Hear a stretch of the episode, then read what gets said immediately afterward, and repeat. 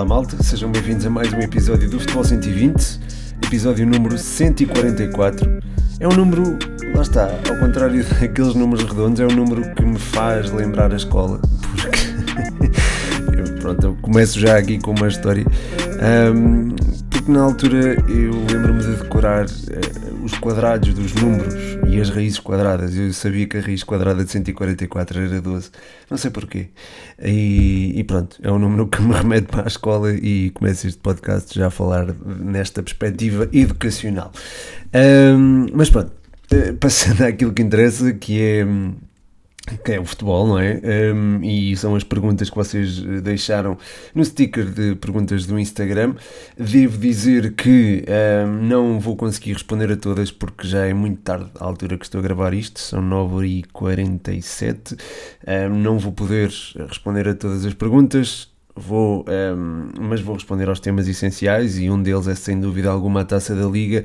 Taça da Liga, cuja final foi disputada em Leiria onde eu tive o prazer de estar uh, para assistir à final. Foi um privilégio enorme que a Liga enfim, me proporcionou.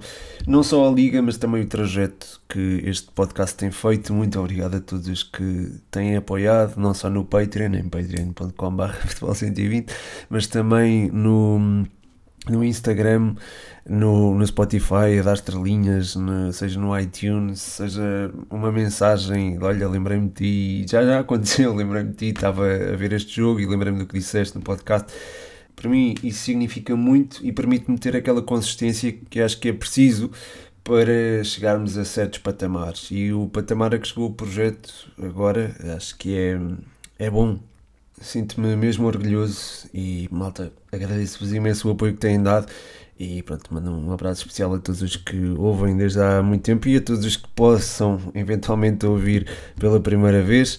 Um, e a todos os que deixaram perguntas. Ah, e um abraço especial àqueles uh, aos quais eu não pude responder. Gostava, mas pronto, é, as impossibilidades de tempo também não, não permitem. Mas já me estou a alongar demasiado, não é? Dois minutos de podcast eu já ainda não, não abordei os temas uh, do mesmo.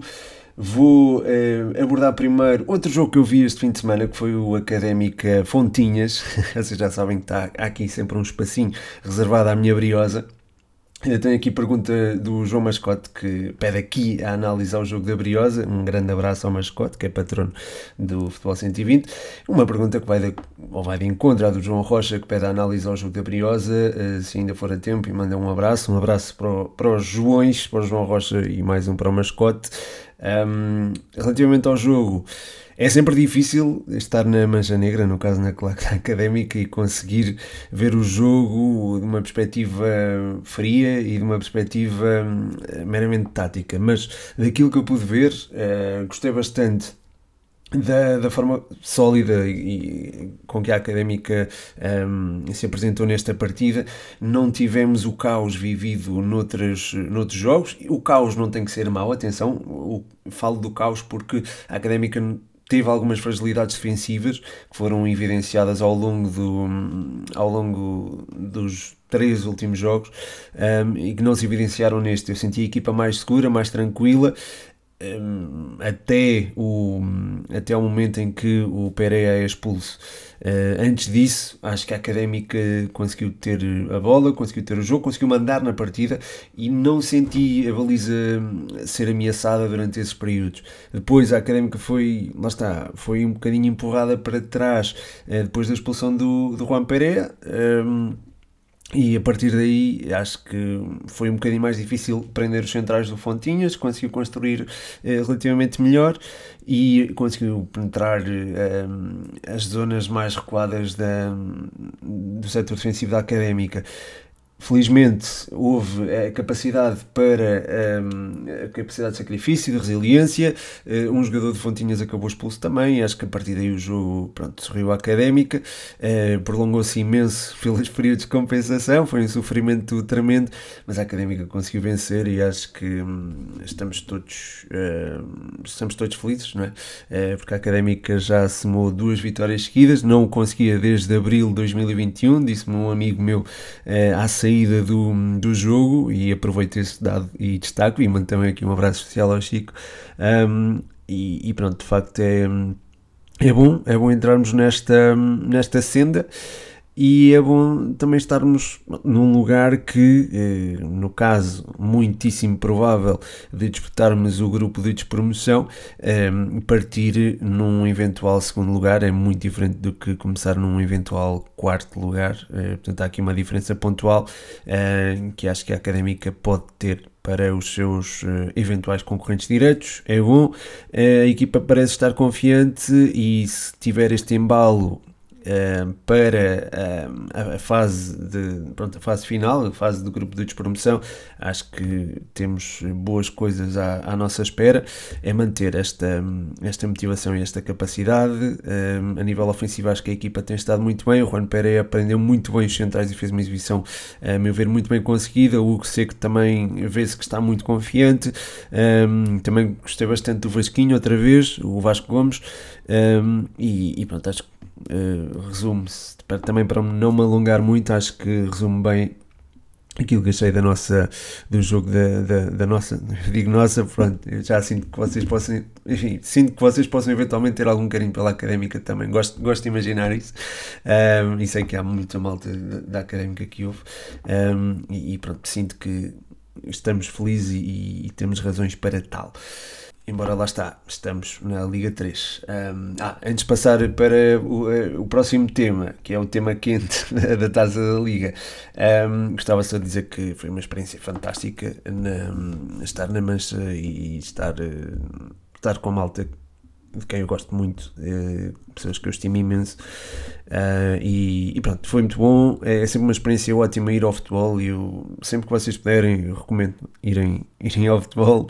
Uh, faz bem, acho que faz mesmo bem. Um, e eu até deixei uma mensagem um, que eu fiquei orgulhoso dela, então vou partilhar. Eu disse aqui não há Wi-Fi, mas a ligação é perfeita.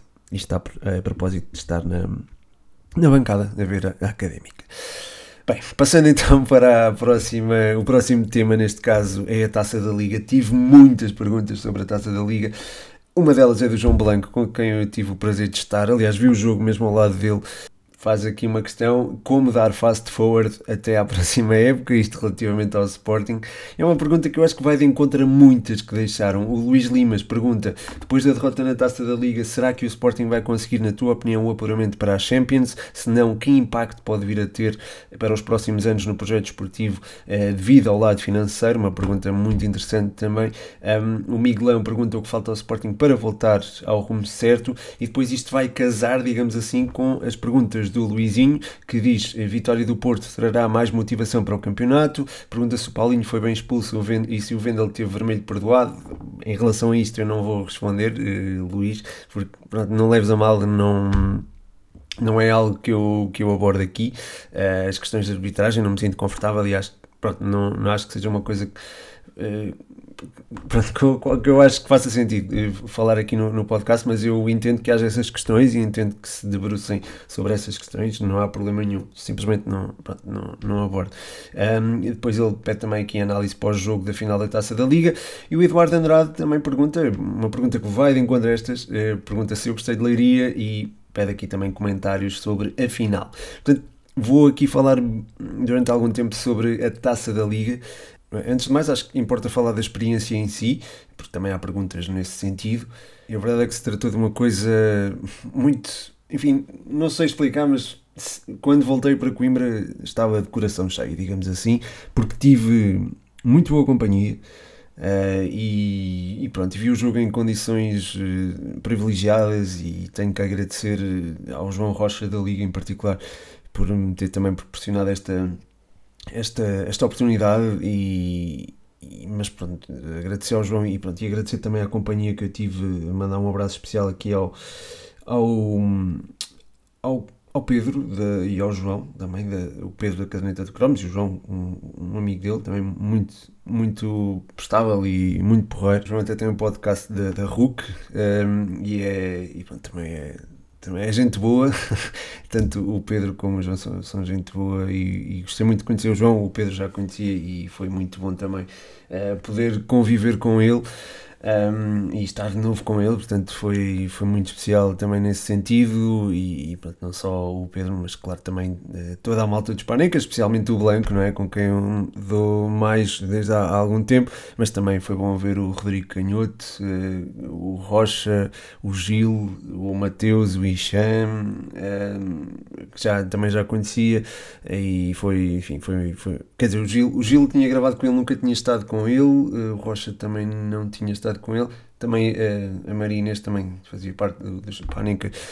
Um, não tinha, não tinha, não, tinha, não, não, não os conhecia de todo, mas foi pá, malta muito porreira, muito acessível, muito porreira uh, e contribuiu para que a experiência também corresse, fosse melhor. E pronto, muito obrigado a, a todos por isso, uh, mandar aqui um abraço especial a, a todos nesse sentido, uh, foi muito bom poder visitar os balneários do Porto e do Sporting antes da final, ver ali o espaço sagrado que é o balneário, um, depois estar dentro do, do, não dentro do campo, mas na pista de, de atletismo que ladeia o campo e poder estar próximo da taça que depois foi eh, erguida pelo Futebol Clube do Porto, eh, ir para o palco, estar lá a conviver um bocadinho e depois ir eh, para o camarote, onde pronto, houve acesso a comidas, etc, etc. Foi uma experiência muito interessante e muito muito rica e não falo só da, da questão de haver comida, rodos e, de, e tudo mais, mas é também é mais o convívio do que, do que outra coisa e foi, foi muito bom fazê-lo e quero pronto, mais uma vez agradecer aqui ao João Rocha e também à Liga um, por isto e já agora agradecer também no que toca ao futebol, pelo, pelo impacto que esta taça de liga tem tido naquilo que é o futebol português nos últimos anos. Um, não, não nasceu, digamos assim, como uh, quando nasceu não era vista como uma como algo não era algo valorizado digamos assim pelos clubes. Um, aliás o Pep na conferência de imprensa na conferência de imprensa na Flash após o jogo eu não sei se foi na Flash se foi numa intervenção ou uma rádio que eu estava a ouvir quando estava a vir para, para Coimbra. Um, mas disse uma coisa muito interessante que foi um, desde que eu cheguei ao clube, nós levamos este, este troféu a sério. No que se passa, o que se passava antes disso, não sei, mas o que se passa desde que eu cheguei é que levamos esta competição a sério e queríamos, queríamos conquistá-la. E acho que o facto de o Porto, de o Futebol Clube de Porto a ter conquistado, acho que faz com que a Taça de Liga agora possa ser encarada com mais seriedade por toda a gente e não por apenas uma, pronto, uma fração da aquilo que é uh, o futebol português. Acho que agora os adeptos em si já vão olhar para a Taça da Liga com. Acho que os portistas vão estar orgulhosos desta conquista um, ehm, e uh, os benfiquistas, tendo já várias taças da Liga no Palmarés e o Sporting também, veem também esta, esta competição como algo um, ehm, a valorizar. E, portanto, nesse sentido, é também de realçar um, o papel da Liga e a forma como também tem valorizado esta competição, não só um, através da, da organização, uh, mas também através de outras ações uh, e de estabelecimento de, de, parcerias que acho que, enfim, tornou, um, torna o evento mais apelativo e, e, faz com que o futebol português saia prestigiado. Portanto, acho que há, há que dar estas palavras antes de avançar também, também estão envolvidas aqui com a experiência do jogo em si. Um, não estou a puxar saco, estou, estou mesmo a falar de coração e acho que a Taça da Liga é cada vez mais uma competição importante no panorama do futebol português. Um, olhando para as perguntas em si uh, e começando se calhar por aquilo que foi o jogo, um, acho que o Futebol Clube de Porto um, abordou o jogo de forma séria, de forma uh, aqui e ali algo cautelosa, e eu não estou a, não estou a dizer isto uh, numa com o intuito, claro o intuito nunca seria dizer algo de pejorativo, mas estou a dizer isto no sentido de colocar alguma paciência no jogo. Acho que o Futebol Clube de Porto fê-lo eh, e, foi numa intenção, diria, de ter maior equilíbrio uh, e uma, uma maior acutilância nos duelos uh, a meio campo. Stefano Eustáquio, Matheus Uribe e Otávio jogaram todos por dentro. Otávio costuma jogar a partir de uma ala. Neste jogo começou por dentro um, e houve uma maior liberdade para uh, o Galeno e o PP se soltarem na frente, embora o PP tivesse uh, tarefas mais defensivas e o Galeno se expusesse mais.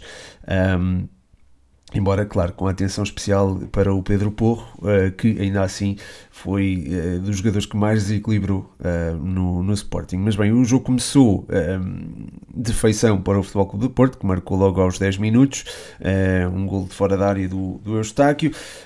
o Sporting acho que reagiu muito bem, foi uma reação gradual e eu acho que eu vi o Pote a ser bastante criticado onde eu estava uh, e, e, até por alguma imprensa, mas eu acho que ele fez um teve um jogo importante e teve um papel importante ali na quando baixava para construir, acho que a equipa ganhava imenso e foi ele que ajudou a contornar a pressão ofensiva do Futebol Clube do Porto, que é certo não tinha uh, dois elementos centrais e que portanto Gonçalo Inácio Coates e Mateus Reis perante Taremi conseguiam sair com maior facilidade, mas uh, mesmo assim, eh, tendo Galeno e PP a tentar eh, condicionar Nuno Santos e eh, e mesmo havendo uma superioridade numérica, há mérito no Sporting pela forma como conseguiu sair e acho que era as descidas do Pedro Gonçalves para construir que baralhavam as marcações e tornavam o jogo do Sporting mais fluido na primeira parte, portanto, depois do gol. E acho que nasceu,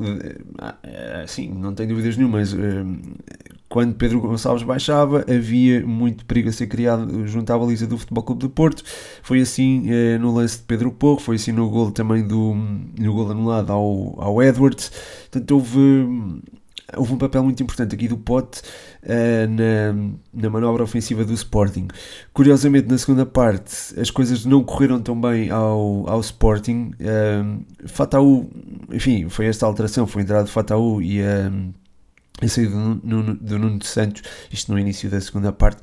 Não creio que esta alteração mudasse muito, mas uh, acho que o Sporting também não beneficiou dela, uh, porque o Fataú jogou forçosamente mais mais adiantado do que o Nuno Santos e a equipa ali na faixa esquerda pareceu um bocadinho uh, menos acutilante, acho que posso dizer desta forma. E nesse sentido, o Futebol Clube do Porto conseguiu levar o jogo para um lado mais um, físico, mais de disputas de bola, uh, trazer o jogo mais para o meio-campo, um jogo de duelos, uh, e, e a partida, pronto, teve os tais amarelos que nós sabemos, uh, vários lances de, pronto, em que em que pronto, jogou-se pouco futebol, infelizmente, mas mas acho que isso também acabou por beneficiar o Futebol Clube do Porto, no caso, eh, que acabaria mesmo por chegar ao segundo golo. O cruzamento do PP é fantástico para o golo do Ivan Marcano. Eh, ele estava quase, a bola quase a sair eh, e ele consegue tirar dali um cruzamento perfeito para, o, para a cabeça do Marcano encerrar as contas e, e pronto, dar a taça da Liga ao, aos Dragões, a primeira de, de, do seu historial e acho que o facto de o Porto ter conquistado pode também trazer uma maior atenção a esta taça da Liga. Um, quanto a esta vitória dar maior motivação para o campeonato ou não, Acho que sim, acho que é possível, porque era o título que faltava ao Futebol Clube do Porto e nesse sentido, ah, ah, além de pronto, ser um título do Futebol Clube do Porto inédito, é também um objetivo cumprido é o segundo título da época e faz com que o Porto seja o detentor de todas as competições portuguesas, não é? Portanto, o campeonato, o detentor é o Porto, a Taça Portugal também, Supertaça também, Taça da Liga também. Isto dará alguma confiança aos Dragões e e acho que sim, acho que pode trazer maior motivação para aquilo que, que é o campeonato. Claro que só se pode especular, não é? Sobre o efeito moral que pode dar uma eventual vitória, mas acho que sim, acho que há condições para isso, pelos motivos que, que eu estava a referir. Um, relativamente ao Sporting, um, o que falta para voltar ao rumo certo Um, enfim, há muita coisa há muita coisa que pode mudar, mas há muita coisa que pode de facto mudar, mas há coisas que se calhar não podem ser mudadas por uma questão também de equilíbrio financeiro. Um, acho que há capacidade para dar a volta ao momento e terminar a época com um sorriso, acho que isso é perfeitamente possível, uh, mas a verdade é que o Sporting encontra-se um bocadinho, eh, enfim, moralmente eh, as coisas não, não, não estarão bem e é compreensível, é? afinal estão, não diria que estão afastados da luta pelo título, porque Pronto, só quando isso estiver pontualmente confirmado é que, é que podemos dizer isso, mas a verdade é que hum, as coisas estão complicadas nesse sentido. Neste momento são, enfim, 15 pontos com um jogo a menos, mas é, é de facto complicado. Uh, o Sporting conseguir dar a volta a isto. Vai ter já um, um duelo difícil frente ao Sporting Braga. Um, e acho que é, é complicado. Há coisas que têm que ser, que ser, mudadas forçosamente, mas não há espaço para as mudar, porque lá está, hoje é dia 29 de janeiro, daqui a dois dias fecha o mercado, portanto há muita coisa que tem que ser corrigida e acho que. Enfim, já tinha falado nisto, acho que é, é preciso reforço do meio campo, é necessário também, diria que alguém na frente talvez fosse necessário, mas de forma não tão urgente assim. Um, depois, quer dizer, enfim, é, eu gosto do Shermiti, um, lá está, eu quando falei disto, mantenho esta opinião. Acho que o Sporting pode jogar sem um ponta de lança fixo, no caso de, da ausência de Paulinho, que vai ser o caso, porque tem soluções para, para colmatar. Pode jogar com falso novo, seja Pote, seja eh, Trincão, seja eventualmente até o Jovane, eh, e, ou o próprio Chermiti. Portanto, acho que há, há, soluções para isso, mas acho que devia haver, eh, devia existir, digo, eh, alguém para o centro do terreno para reforçar ali aquele meio campo. Depois, enfim acho que a ausência do Pedro Porro, a saída de Pedro Porro tem de ser forçosamente colmatada. Um, o eventual ala esquerda acho que também não caía mal neste Sporting. Portanto, acho que há, esta, há isto para mudar, um, mas há muito. A janela temporal para que isto seja feito é, é, de facto muito reduzida e nesse sentido acho que é normal um, que aquilo que há para mudar no Sporting não seja mudado uh, tão brevemente, mas uh, tenho esperança, como adepto do futebol português e como pessoa que quer bem ao futebol português, que o Sporting faça uma Liga Europa de excelência, vai enfrentar o Midtjylland. Nesta competição e acho que as coisas podem estar centradas aqui. Um, o apuramento da Champions pode vir pela Liga Europa, caso o Sporting a conquiste. Claro que há rivais de peso, não é?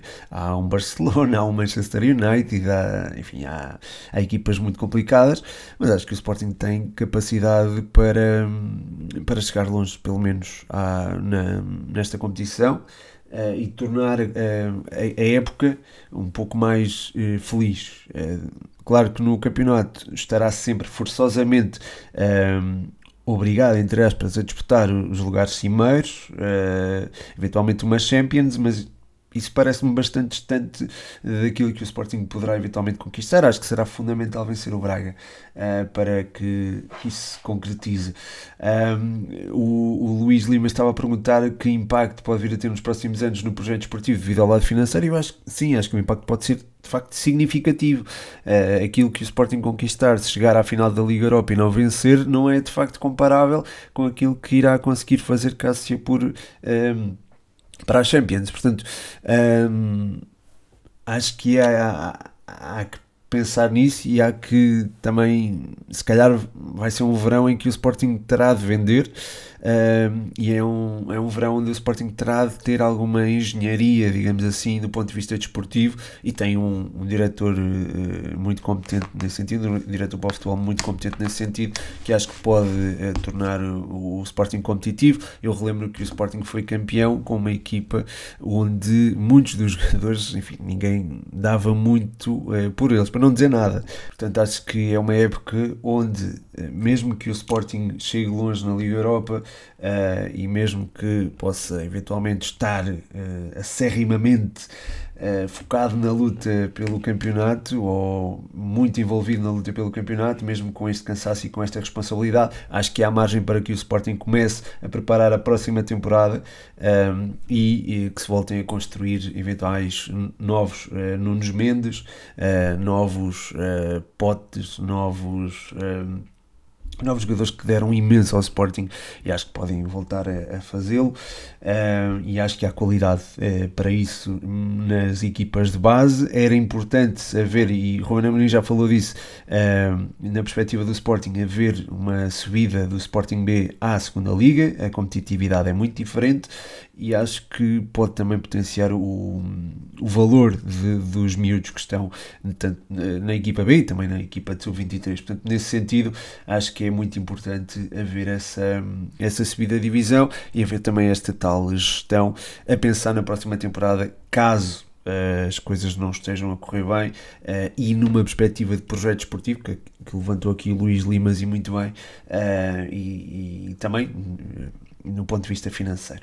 Uh, por fim, em relação a este tema da taça da Liga, o Eduardo Andrade perguntou só se eu gostei de Leiria. Uh, não tive muito tempo para estar na cidade, uh, mas daquilo que, enfim, sempre que fui a Leiria gostei, portanto, sim, foi, foi giro. foi giro, mas lá está, não tanto o local, mas sim a experiência e, e pronto, e, sim, mas o local, Leiria, é uma cidade que não conheço tão bem, mas, mas pronto não há cidade que se compare a Coimbra para mim, portanto, sempre difícil. Um, a seguir, tenho aqui dois temas que eu gostava de, de abordar. Uh, já são 25 minutos. Eu achava que ia fazer este podcast em 20 minutos, malta. Mas bem, o Barbosa pergunta quando é que o futebol passou a ser falado mais sobre arbitragem do que pelo jogo em si. Um, é uma pergunta muito interessante. Um abraço para o Barbosa e um abraço também para o Eduardo, para o Luís, para o Miguelão, para o Luís eh, e para o Blanco outra vez. é, pronto, um abraço aqui para o Barbosa. eu acho que esta mudança de, de um foco maior na arbitragem passou a existir quando houve. Hum, enfim, eu acho que sempre existiu desde que houve é, aqueles painéis de pessoas que não estão forçosamente envolvidas com o futebol ou com o jogo em si, mas estão envolvidas é, noutras, noutras áreas. Nada contra, atenção, acho que é possível estar envolvido noutras áreas e perceber de futebol e falar sobre futebol. Um, mas não de uma maneira tão tóxica como, como se viu, e aliás até houve canais que terminaram mesmo os seus os seus programas dedicados só a, a questões de, de, arbitragem, ou quer dizer, não era só questões de arbitragem, mas era as quesilhas próprias do, daquilo que é o jogo e, e pronto, das questões de arbitragem, uh, e terminaram precisamente por isso, e foram essas palavras que usaram, tanto a RTP como a SIC, aliás, tanto a SIC como a TVI, uh, eh, foi, as palavras foram essas, é tínhamos queremos contribuir para acabar com a toxicidade do futebol português. a RTP disse que não ia fazer porque não tinha essa toxicidade ou não, não tinha programas desse género. Um, e, e, de facto não, não existe. Agora não vemos isso, mas vemos se calhar noutros canais que há, há muito esse foco na arbitragem, muito, muita quesilha e coisas que não interessam nada ao jogo e que não valorizam nada aquilo que é a partida em si. Portanto, acho que não falar de, de arbitragem é, a meu ver, é, pequeno, é muito pequeno, faz com que, enfim, não, não valoriza o nosso, aquilo que nós gostamos, não, não acrescenta em nada e não é, só pode acrescentar, se calhar, gerar alguns momentos de entretenimento momentâneos. Não, as coisas não, não passam daí. Quando é que isto aconteceu? Acho que foi quando começaram a existir esses programas que se focavam mais em, em naquilo que era um, o, o acessório do que o essencial, e o essencial é o jogo. Uh, portanto, acho que é possível haver pessoas que não são propriamente do futebol, mas querem bem ao futebol, uh, haver pessoas que pronto, estão ali para defender, interesses de clubes e não daquilo que é o futebol em si. Uh, e os interesses dos clubes, uh, se formos a ver bem, não estão a ser bem defendidos porque estão focados apenas em questões mínimas e não naquilo que é a abrangência do futebol e no contexto onde eles estão inseridos. Portanto, uh, acho que é isso. Acho que se resume a, a isto, a, a, minha opinião sobre. E também é por isto, já agora, aproveito para acrescentar que não falo sobre questões de, de arbitragem, é uma coisa que eu também queria que eu queria acrescentar e tenho muito orgulho que muitas das pessoas que me ouvem também não não têm, partilham desta filosofia e, e, percebem que, pronto, que isso não acrescenta muito. Uh, embora, atenção, eu percebo que também haja esse foco no, no árbitro. Ainda hoje eu estava a ver a académica e no momento estava a sentir fogo. Acho que, pronto, não disse nestas palavras, obviamente, mas estava a sentir que era uma injustiça. Por exemplo, o Juan Pereira ser expulso e se calhar tinha sido, foi bem expulso, não sei. Não, não vi o lance, confesso, na televisão, mas na altura fiquei, pronto, fiquei irritado. É normal, é normal ficar irritado. Agora, trazer isso para além daquilo que é o jogo, acho que não faz muito sentido não faz muito sentido. Um, quer dizer, entendo que haja algum foco e entendo que algumas pessoas, por aquilo que os mídias transmitem, se calhar sentem-se mais, um, mais não é atraídas para isso que eu quero dizer, mas é mais um, dispostas a, a, a, focar nesse, nesse aspecto. E acho isso é mínimo e é uma coisa que não se deve, uh, não se deve, a meu ver, uh, ou que não enobrece, digamos assim, o, o futebol. Uh, termina aqui com uma pergunta do Vasco de Jesus. Ele pergunta aqui: três equipas, excluindo Porto, Benfica, Sporting e Braga, que vão fazer uma segunda volta muito boa. Obrigado, Vasco, e um abraço para ti. Ainda bem que tiraste aí o Braga, senão eu ia falar do Braga, forçosamente, porque reforçou-se aqui com dois. Quer dizer, o Pisa ainda não está confirmado, mas uh, se se confirmar Pisa e, Pisa, Pisa e Bruma juntos vai ser, vai ser muito interessante. O Braga consegue aqui dois reforços, reforços de peso e que são, enfim, são jogadores dignos de um candidato ao título, mas não podendo ser estes dois Uh, há aqui uma equipa que eu acho que vai fazer uma ótima segunda volta, que é o Gil Vicente. Isso já começou a ser construído e vimos muito disso, na, ou um vislumbre daquilo que pode vir a ser o Gil Vicente no jogo frente ao Casa Pia. Uh, o Fran Navarro foi uma peça fundamental. Isto já não é surpresa para ninguém, não é verdade? Uh, marcou dois golos, dois bons golos e está, enfim, está numa forma fantástica. É um jogador que eu aprecio bastante e acho que deve ser visto com outros olhos pelas pessoas, uh, enfim, pelas pessoas nos clubes grandes para que não saia do futebol português. Uh, portanto, acho que é, é, alguém que deve ser eh, encarado de forma muito séria. O Gil Vicente, volto, a frisar, volto a referir, acho que vai fazer uma, uma boa segunda volta. sob o comando do, do novo técnico, tem, tido, tem tido ótimos desempenhos. Daniel Souza tem, está a fazer um ótimo trabalho. Eu acho que pode vir, pode fazer deste Gil Vicente uma equipa muito difícil de, enfrentar. Não digo que possa eventualmente ser candidata à Europa, eventualmente, mas acho que pode sair da situação que não é aflitiva, mas na situação classificativa em que está inserido. Uh, portanto, essa será uma dessas equipas. Uh, outra dessas equipas uh, poderá ser o Aroca. O Aroca, não tendo agora taça da Liga nem taça de Portugal, acho que pode fazer uma segunda volta muito bem conseguida. É uma equipa que, enfim, não teve saídas de peso uh, no, durante este mercado de inverno. Ainda pode vir a acontecer, mas acho não irá acontecer. Uh, é uma equipa que está já joga em modo voo, já joga em modo automático, está muito bem montada pelo Evangelista. Uh, é, é, um treinador que evoluiu bastante. Normalmente fala-se da evolução de jogadores, acho que também é importante falar de evolução de treinador. Já falei aqui da de Ricardo Soares uh, várias vezes a época passada e acho que agora é a vez também da Armando Evangelista merecer esse elogio. O Alan Ruiz, por exemplo, anda a jogar muito e acho que está a ser está assim uma peça fundamental neste Aroca. Um, e, e, acho que ainda há, há alguns coelhos da cartola, uh, há alguns coelhos a ser tirados da cartola com o decorrer da, da época. Uh, um deles pode mesmo ser o, o, Benji Michel, que já marcou no último, no último jogo. Uh, aliás, ele fez, uh, até agora, fez três jogos e já marcou um gol frente ao Portimonense, portanto, o último jogo da Liga. E é, é alguém que também pode acrescentar bastante a este Aroca. E, e, é isso, acho que estou, estou. É uma das equipas que eu, que eu meto aqui neste lote. Portanto, Aroca, uh, já falei do Gil Vicente e acrescento também aqui o Famalicão, uh, que agora, uh, orientado pelo João Pedro Souza, acho que vai poder fazer uma, uma boa campanha.